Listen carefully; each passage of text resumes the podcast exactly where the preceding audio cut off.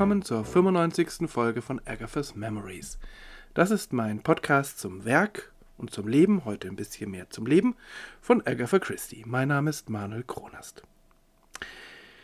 Im Frühjahr 1930, da befinden wir uns ja jetzt, geschehen zwei Dinge, die unmittelbar miteinander zusammenhängen. Zum einen reist Agatha Christie zum zweiten Mal in den Orient nach der wunderbaren, augenöffnenden Reise von 1928. Sie will das Ehepaar Woolley, den berühmten Ausgräber und seine Ehefrau, an ihrer Ausgrabungsstätte in Ur besuchen. Das ist allein schon Ausdruck ihres neuen freien Lebensgefühls, denn das sind andere Reisen als die, die sie bisher gemacht hat, irgendwie auf die Kanaren oder sonst wohin an die französische Riviera, in ein Hotel, wo man äh, gut versorgt und behütet ist. Die Wüste und die Ausgrabungsstätten sind eine ganz andere Nummer. Aber was ganz wesentlich ist, ist, dass sie dieses Mal dort den jungen Archäologen Max Mallowan trifft, den sie noch in diesem Jahr heiraten wird. Zunächst aber noch einige Sätze, ich glaube es werden einige mehr, zu den Quellen für all das, was ich heute erzählen werde. Da ist zunächst mal ihre Autobiografie, die nach wie vor gut zu erreichen ist. Sie ist ja vor einigen Jahren auch in Deutschland neu herausgekommen, also ähm, ja, nicht nur wunderbar zu lesen, sondern auch wunderbar zugänglich. Äh, eine weitere Quelle sind ihre Briefe. Die sind leider nicht veröffentlicht. Das fände ich mal eine richtig schöne Sache, die Briefe von Agatha Christie, aber es ist wahrscheinlich eine ziemliche Arbeit, weil nach allem, was man hört, ähm, sind diese Briefe nicht nur viele, sondern sie sind vor allem mm, ja, etwas unüberschaubar. Denn nicht nur sind sie nicht immer ganz einfach zu lesen, sondern Agatha Christie hat auch ganz oft darauf verzichtet, ein Datum drüber zu schreiben. Und da ist manchmal schwierig, eine Reihenfolge zu rekonstruieren, vor allem wenn sie dann, wie zum Beispiel an Max in diesem Jahr, zeitweise jeden Tag mindestens einen Brief geschrieben hat. Aber natürlich sind die Briefe indirekt zugänglich, zumindest einige, weil sich die Biografien darauf beziehen. Und das gilt auch für die neueste Biografie Agatha Christie, A Very Elusive Woman von Lucy Worsley, die ich ja schon mal äh, empfohlen hatte und das will ich gerne nochmal tun. Das ist eine ganz wunderbare Biografie, gut zu lesen, etwas weniger ausführlich als die früheren Biografien, aber lebendig und alle Phasen ihres Lebens sind gut beleuchtet. Und es gibt dazu, das habe ich vor kurzem entdeckt, ein wunderbares äh, Hörbuch, auf Englisch natürlich, was von der Autorin selbst gelesen wird und sie macht das ganz fantastisch. Und ähm, ja, sie liest das auch so, dass man es auch mit nicht so speziellen Englischkenntnissen eigentlich sehr gut versteht. Unbedingte Empfehlung. Die Autobiografie. Die habe ich äh, an dieser Stelle natürlich herangezogen und sie schreibt auch sehr ausführlich über diese Zeit, weil es ja für Agatha Christie eine sehr entscheidende Zeit ist. Aber diese Autobiografie ist, äh, so wunderbar sie geschrieben ist, doch in mancher Hinsicht unzuverlässig. Vor allem, wenn man wissen will, was, wann, genau geschehen ist und wer daran beteiligt ist. Denn Agatha Christie schreibt diese Autobiografie aus der Rückschau einige Jahrzehnte später und ich habe nicht den Eindruck, dass sie sich jetzt da große Mühe gemacht hat, wirklich jedes einzelne Ereignis an ihren damaligen Briefen, Aufzeichnungen und so weiter äh, abzugleichen, um jetzt wirklich herauszufinden, wann jetzt genau welches Schiff gefahren ist und wie dieses Schiff heißt. Es geht hier ja letztlich auch um was ganz anderes. Es geht ihr wie in vielen Fällen um Erinnerungen. Ähm, und nicht Erinnerungen, die sozusagen der historischen Wahrheit entsprechen, sondern Erinnerungen, die einer inneren Wahrheit entsprechen. Wie sie also äh, ja, sich in ihrem Leben ausgewirkt haben, wie sie sie selbst gewichtet. Und das finde ich einerseits einen äh, spannenden Ansatz, und auf der anderen Seite macht es diese Autobiografie eben wunderbar zu lesen, weil sie sehr lebendig ist, weil sie oft hin und her springt, aber dann doch, ja, plötzlich Bezüge entstehen, die man gar nicht gesehen hätte, wenn man chronologisch vorgegangen wäre, weil sie viele Anekdoten schildert, aber eben keine Anekdoten so wie traf ich den Premierministerin oder war, wie war ich bei der Königin zum Tee.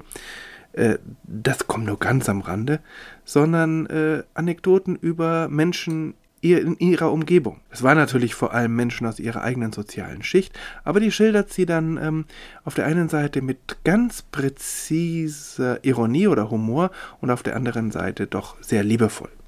Also insofern ist diese Biografie unbedingt lesenswert, diese Autobiografie. Es führt natürlich auch dazu, dass sie äh, da sehr unterschiedlich gewichtet, was die unterschiedlichen Abschnitte ihres Lebens betrifft. Äh, die jungen Jahre nehmen wirklich, ich glaube, fast den größten Teil dieser Autobiografie aus und sie verliert ja nur wirklich kein einziges Wort über diese rätselhaften Tage im Dezember 1926, als sie spurlos verschwindet. Das wird nicht mehr erwähnt. Aber diese Freiheit nimmt sie sich und diese Freiheit äh, muss man ihr natürlich auch zugestehen. Es ist ihre Autobiografie. Die Biografien, ich habe ja ähm, drei schon so ein bisschen näher vorgestellt im Laufe der Folgen. Die äh, sind einerseits sehr detailreich, sie sind deutlich klarer und präziser, was Daten angeht, und sie berichten aus einer gewissen Distanz, die natürlich viele Zusammenhänge möglich macht, aber dafür sind sie auch nicht so unmittelbar. Alle vier Bücher sind große Leseempfehlungen und äh, egal welches davon man jetzt greift, es sind eigentlich alle lohnend. Agatha Christie, nun zurückzukommen auf das Jahr 1930, erweckt in ihrer Autobiografie den Eindruck, als folgten ihre beiden ersten Orientreisen direkt aufeinander. Tatsächlich fand die eine 1928 statt, die habe ich ja auch schon geschildert in Folge 79, und die andere eben 1930 im Frühjahr. Wie gesagt, das äh, Kapitel der Autobiografie, es äh, nimmt viel Raum ein, sie gibt, lässt sich da Zeit, es ist brillant geschrieben und es enthält so manches Interessantes, was überhaupt gar nichts mit, äh, mit Max zu tun hat, mit ihrem künftigen Ehemann. Ähm, das äh, betrifft Anekdoten über Menschen, die sie dort trifft. Aber sie gibt zum Beispiel auch eine sehr subjektive, aber höchst eindrucksvolle Schilderung der Persönlichkeit ihrer Tochter. Das ist natürlich, wie gesagt, eine subjektive Beschreibung. Und vielleicht hätte die Tochter oder hat die Tochter, wahrscheinlich hat sie das getan, sich damals anders gesehen. Aber auf der anderen Seite zeigt es doch, dass ähm, Agatha Christie ihrer Tochter nicht nur sehr stark am Herzen liegt. Es zeigt auch, dass sie sehr stolz auf sie ist und dass sie doch trotz all dem Unterschied in der Persönlichkeit eine sehr ähm, ja, sehr innige Beziehung hat, zumindest später. Das hatte ich ja auch schon gesagt, dass die Beziehung, die zwischendurch nicht ganz so vertraut ist, sich dann immer vertrauter entwickelt, als äh, nämlich äh, mehrere Männer dazukommen. Zunächst ist das Max Mallowan, Agatha Christie's zweiter Ehemann, dann ähm, der Ehemann, der zweite Ehemann später von Rosalind und dann vor allem Rosalinds Sohn, Agatha Christie's geliebter Enkel Matthew. Okay, aber ich merke schon, ich schweife ähnlich ab wie Agatha Christie. Ich war ja immer noch bei der Autobiografie. Äh, ich habe das einfach auch nur deshalb gesagt, weil das so plötzlich unvermittelt kommt, dass sie über äh, ihre Tochter reflektiert, was sie für eine Persönlichkeit ist. Und dann ebenso unvermittelt kommt eine Schilderung von, sagen wir mal, eineinhalb Seiten von dem, was sie selbst ausmacht. Sie reflektiert ihre eigene Persönlichkeit und ihre Stärken und ihre Schwächen. Das ist unglaublich interessant, finde ich. Und es ist auch, hat auch äh, humorvolle Seiten. Wir erfahren zum Beispiel, dass sie sich an Orte besser erinnert als an Personen. Und das hat mich wirklich überrascht, weil ihre Bücher doch dialoggetrieben sind und von Personen handeln und von starken Charakteren und Landschaftsschilderungen oder auch die äh, detaillierte Beschreibung von Häusern finden sich da sehr selten. Aber Gleichzeitig ist sie ja tatsächlich eine Meisterin darin, die Atmosphäre von Orten oder auch von Häusern darzustellen. Und äh, sie schafft das faszinierenderweise gerade durch die Menschen, die sich dort aufhalten. Das ist eine spannende Geschichte. Dann zählt sie die Dinge auf, die sie kann und die sie nicht kann. Wir erfahren, dass sie nicht gut darin ist, Konversation zu treiben und Reden sind ihr ein Gräuel. Sie hasst es, Reden zu halten.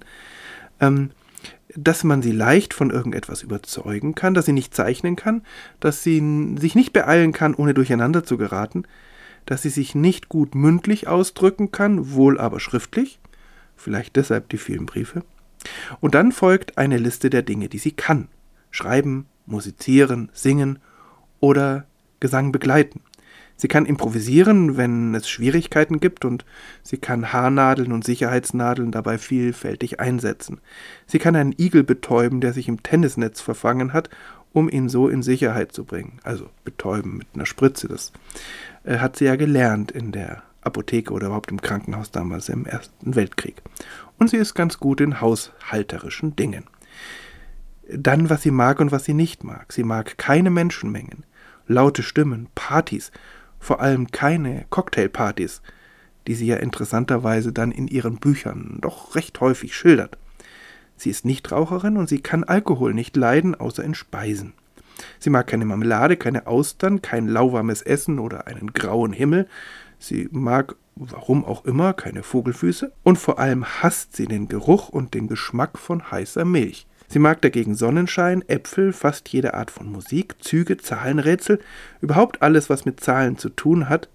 Schwimmen, schlafen, träumen, essen, vor allem Sahne, das merkt man in späteren Jahren, als sie äh, nicht mehr den Drang hat, möglichst gut auszusehen, möglichst schlank zu sein, da merkt man doch, dass sie gerne und gerne Süßes isst. Aber das ist dann auch etwas, was ihr dann irgendwie egal ist und was sie auch sympathisch macht, finde ich. Sie mag den Geruch von Kaffee, sie mag die meisten Hunde, ja, das ist eigentlich sehr bekannt, und sie mag Theaterbesuche. Das ist eine hochinteressante, wenn auch etwas zusammengewürfelte Aufzählung.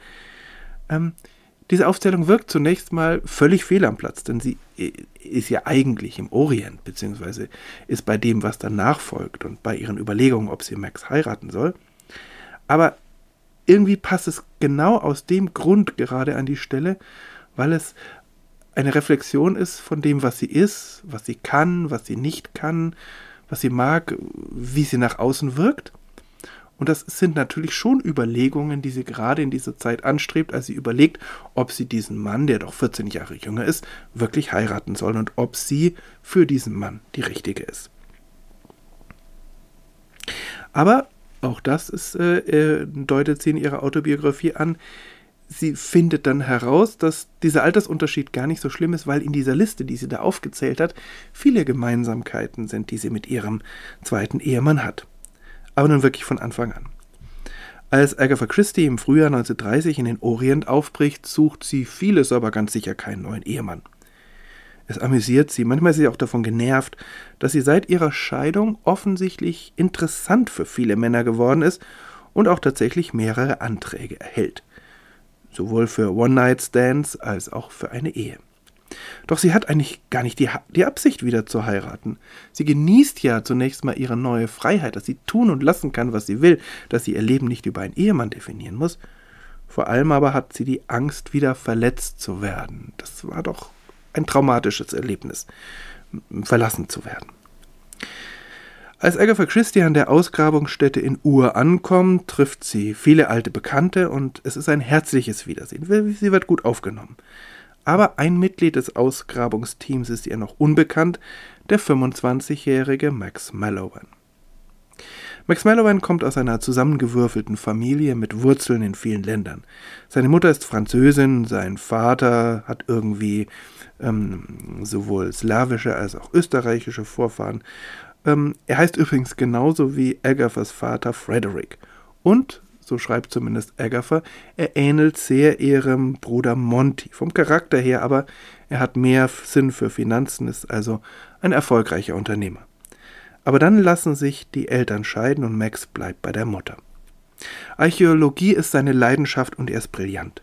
Mit 21 nach dem äh, äh, Universitätsabschluss kommt er zu den Woolies und er wird dort schnell unverzichtbar. Nicht nur, weil er ein hervorragender Fachmann ist, sondern auch, weil er ein ausgleichendes Element ist in diesem Ausgrabungscamp.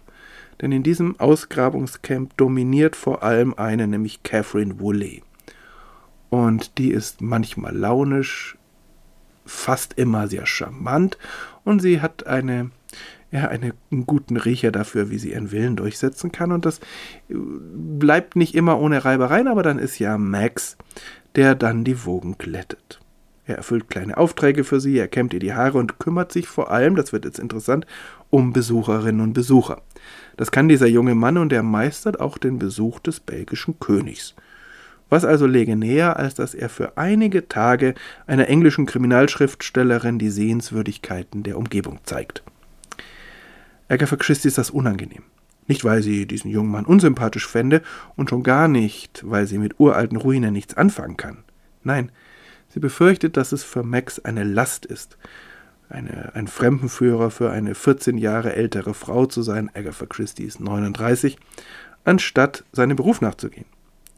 Sie beschreibt ihn in ihrer Autobiografie folgendermaßen. He was a thin, dark young man, and very quiet. He seldom spoke, but was perceptive to everything that was required of him. Er war ein dünner, dunkelhaariger junger Mann und sehr still. Er sprach selten, aber er war sehr aufmerksam allem gegenüber, was von ihm erwartet wurde. Woran, wie gesagt, Agatha Christie nicht im entferntesten denkt, ist eine Beziehung. Sie sieht in Max einen kundigen Archäologen, einen sympathischen und humorvollen Reiseführer, mit dem man auch wirklich viel Spaß haben kann, aber keinen potenziellen Geliebten oder Ehemann. Sie sagt später oder sie deutet später an, wenn das so gewesen wäre, dann hätte sie vielleicht an dieser Stelle einen Schlussstrich gezogen, das wäre ihr zu viel und zu schnell gewesen. Und das ist auch ein entscheidender Unterschied zu ihrer ersten Ehe. Bei Archie Christie und Agatha ging es von Anfang an um eine Beziehung, um die Frage, ob er der Richtige ist. Mit Max werden die nächsten Tage einfach nur ein Abenteuer. Sie bereisen historische Städten, Nimrod und Kabbalah, übernachten bei einem Engländer, der Archäologen verachtet, oder in einer Polizeistation, weil es in diesem Ort für Engländer zu gefährlich ist und zu ihrer eigenen Sicherheit äh, übernachtet Agatha Christie dann in einer Gefängniszelle. Das wird ein bisschen schwierig, als sie dann nachts auf die Toilette muss. Das schildert sie alles humorvoll und, und doch äh, genüsslich in ihrer Autobiografie. Dann baden sie an einem Wüstensee. Agatha Christie improvisiert ihre Badegarderobe aus einem pinken Seidenunterhemd und Schlüpfern. Und an diesem See bleibt das Auto dann im Sand stecken und es kann nicht wieder ausgegraben werden und sie müssen stundenlang warten, bis sie mitgenommen werden. Agatha Christie aber legt sich einfach im Schatten des Autos hin und macht ein Nickerchen. Max sagt später, das sei der Zeitpunkt gewesen, an dem er sicher war, dass diese pragmatische, abenteuerlustige Schriftstellerin, die so wenig Worte machte, so wie er selbst ja auch, eine wunderbare Frau für ihn wäre. Auch wenn zumindest Agatha Christie in diesen Tagen noch nicht an eine Beziehung denkt, sind doch diese wenigen Tage ein wunderbarer Beginn, der Folgen hat. Denn bevor Agatha Max als potenziellen Ehemann im Blick hat, wird er ihr zu einem Freund, dem sie vertraut. Und damit ist er viel näher dran an dem Ideal, was sie für sich ja sucht, das, was sie in Tommy und Tuppence zum Beispiel beschreibt. Zwei junge Leute, gut, so ganz so jung ist Agatha noch nicht mehr, aber Tommy und Tuppence, zwei junge Leute, die am Anfang überhaupt gar nicht an eine Beziehung denken, sondern einfach nur gemeinsam etwas erleben wollen, ein äh, gemeinsames Ziel haben, einen ähnlichen Humor haben, gut miteinander umgehen können, vertraut miteinander sind und irgendwann entwickelt sich dann daraus eine Beziehung. So ist es auch bei Agatha und Max, äh, auch wenn kein Kriminalfall damit zu tun hat. Der Plan ist nun, dass Agatha, das Ehepaar Woolley und Max in, in aller Ruhe nach England zurückreisen und auf dem Weg noch einige Sehenswürdigkeiten in Griechenland vor allem mitnehmen. Aber es kommt anders. Als sie in Athen ankommen, warten gleich sieben Telegramme auf Agatha, die alle einen Inhalt haben. Rosalind ist krank, gefährlich krank, sie hat Lungenentzündung. Damals deutlich bedrohlicher als heute. Und Agatha Christie kann sich ja nicht einfach in einen Flieger setzen und schnell nach London fliegen, sondern sie muss den Zug nehmen und das dauert. Und so ist sie hocherfreut, als Max sie begleitet. Und sie drückt das in ihrer Autobiografie so aus. It seemed too marvelous to be true. I thought then and indeed have thought ever since what a wonderful person Max is. He is so quiet, so sparing with words of commiseration. He does things. He does just the things you want done and that consoles you more than anything else could. He didn't condole with me over Rosalind or say she would be all right and that I mustn't worry. He just accepted that I was in for a bad time. Es war fast zu wunderbar, um wahr zu sein. Ich dachte damals, und ich habe es in der Tat seitdem immer gedacht, welche wunderbare Person Max ist. Er ist so still, so sparsam mit Worten der Anteilnahme. Er handelt. Er tut genau die Dinge, von denen man möchte, dass sie getan werden, und das tröstet mehr als irgendetwas anderes. Er tröstete mich nicht wegen Rosalind und sagte, dass alles gut werden würde und dass ich mir keine Sorgen zu machen brauchte. Er akzeptierte einfach, dass ich gerade eine schlechte Zeit hatte. Es wird eine lange, anstrengende Fahrt, in der die beiden sich äh, ausführlich unterhalten und die Details ihres Lebens austauschen. In Paris sind sie mehr oder weniger pleite und Agatha muss sich Geld von Max Mutter leihen. In London angekommen ist sie völlig erschöpft, aber Rosalind geht es schon viel besser. Der Kontakt zu Max hält, er besucht sie in Ashfield und in der Nacht vor seiner Abreise hält er um ihre Hand an. So wie Agatha das schildert, ist sie völlig überrascht. Und natürlich kommen die Bedenken ganz schnell und sehr vehement. Nicht was die Person von Max betrifft. Sie merkt, dass sie ihn gerne zum Ehemann hätte. Nein, es ist der Altersunterschied, die Befürchtung, ihm das Leben zu verbauen und natürlich die Angst, wieder enttäuscht zu werden. In den nächsten Monaten ändert sie fast täglich ihre Meinung. So ist der, zumindest der Eindruck, der aus ihren Briefen entsteht. Ihre Schwester Madge ist absolut gegen die Heirat, ihr Schwager skeptisch, und als sie erfährt, dass Madges Sohn Jack, ihr Neffe, gemeinsam mit Max an der Universität war, ist der Gedanke an den Altersunterschied wieder mit Macht zurück. Rosalind allerdings kann Max gut leiden und sie erklärt förmlich ihr Einverständnis. Und Carlo, ihre Sekretärin, ist zwar auch etwas irritiert über die Angelegenheit, steht aber voll und ganz hinter Agatha. Und so wird dann endlich doch geheiratet, in Schottland, um der Presse zu entgehen. Auch ihre zweite Hochzeit ist ganz klein. Das ist eine interessante Parallele zur ersten Hochzeit, die ja damals an Weihnachten 1914, also in den ersten Monaten des Ersten Weltkriegs stattfand. Also auch diese zweite Hochzeit ist ganz klein. Es sind nur Carlo, ihre Schwester Mary, Rosalind und natürlich der Terrier Peter mit dabei. Und dann geht es auf eine Hochzeitsreise nach Venedig, auf den Balkan und nach Griechenland. Max hat das alles geplant und es wird wunderbar. So beginnt eine wunderbare, vertrauensvolle Ehe. Die beiden stehen sich zeitlebens sehr nahe und der Altersunterschied spielt immer weniger eine Rolle. Später gab es immer mal wieder Gerüchte um eine außereheliche Beziehung zwischen Max und seiner Sekretärin, die er nach Agathas Tod auch heiratet.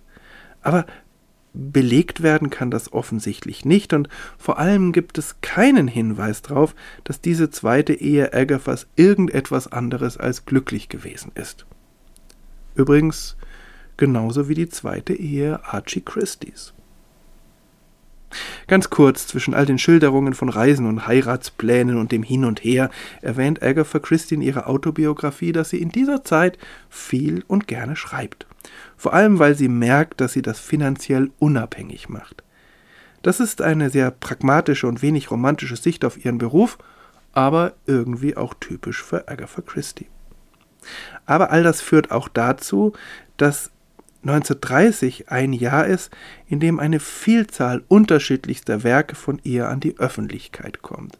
Es ist also nicht die Folge der zweiten Ehe, dass sie nun äh, explodiert voll Energie und Kreativität, aber es passt zu dieser Phase, in der sie ja merkt, dass es fließt und dass sie, ihr ganz viel gelingt, was die Literatur betrifft und auf der anderen Seite sie auch im Privatleben wieder ganz neue Horizonte entdeckt und auf eine ganz besondere Weise glücklich wird. Aber zu der Vielzahl von ähm, literarischen Produkten unterschiedlichster Art. Dazu in der nächsten Folge oder in den nächsten Folgen mehr. Für heute vielen Dank fürs Zuhören. Der Podcast kann übrigens abonniert werden über die gängigen Podcast-Kanäle und ich baue immer noch äh, etwas an einer Homepage dazu www.agathas-memories.de. Die füllt sich langsam und da will ich dann nicht nur die Folgen abrufbar machen, das kann man ja auch auf anderem Wege, sondern auch äh, einige Informationen zusammenstellen über Kurzgeschichten, wann sie veröffentlicht wurden, über den Inhalt von Sammlungen und, und so weiter. Vielleicht ist es ganz spannend, da mal reinzuschauen. Aber wie gesagt, es ist auch noch Work in Progress. Für heute, bis zum nächsten Mal, alles Gute.